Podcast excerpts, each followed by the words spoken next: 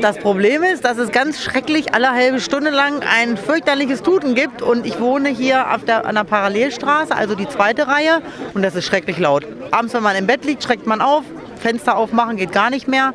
Und das war auch gar nicht angekündigt und gar nicht irgendwie besprochen. Und ich finde das auch sehr unsicher, was hier ist, wegen den Kindern. Ich bin Rentner, will meine Ruhe haben und werde hier morgens um Viertel vor sechs geweckt. Wäre denn eine Lösung, wenn man jetzt äh, sagt, das Hupen abstellt und wieder so eine, eine Lichtschranke macht? Das selbstverständlich wäre das eine Lösung, weil das Hupen ist ja wohl gesetzlich vorgeschrieben. Man sieht das ja von anderen Bahnübergängen, dass es da auch so erfolgt. Und man soll den alten Zustand einfach wieder herstellen. Vor allem im Winter gehen hier die Kinder hoch zum Schlittenfahren. Das ist ein ganz großes Problem, wenn hier die 5, 6, 7, 8-Jährigen mit ihren Schlitten hier den Berg hochgehen und hier runtergedonnert kommen. Ja, früher haben sie das Signal gesehen, die Schranke war zu, heute sehen sie gar nichts mehr. Ich bin hier Anwohner, circa 200 Meter entfernt. Was stört Sie? Das Hupen, was mich morgens um halb sechs weckt und danach halbstündlich. Das ist wie eine Schlummertaste beim Radiowecker. Früher war hier ein beschankter Bahnübergang und das ist jetzt in eine Fußgängerquerung gemacht worden mit einem Zickzackverkehr, sodass Radfahrer nicht mit voller Geschwindigkeit durchfahren können. Und das ist ja gut eigentlich, ne? Das ist eigentlich gut. Aber für uns Anwohner ist es nicht gut, weil wir durch das ständige Hupen, was jetzt äh, die äh, Eisenbahn machen muss, Fußgänger gewarnt werden, dass äh, ein Zug kommt.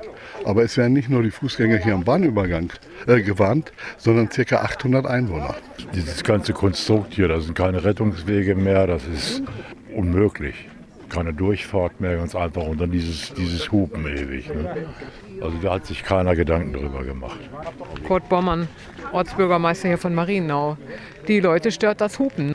Ganz gewaltig. Das ist eine Ruhestörung sondergleichens. Das geht morgens um Viertel vor sechs los und hört abends um Viertel nach elf auf. Wenn nicht noch ein Güterzug kommt, der etwas später fährt, der noch lauter ist. Vorher war eine Schranke, die wesentlich meiner Ansicht nach sicherer war.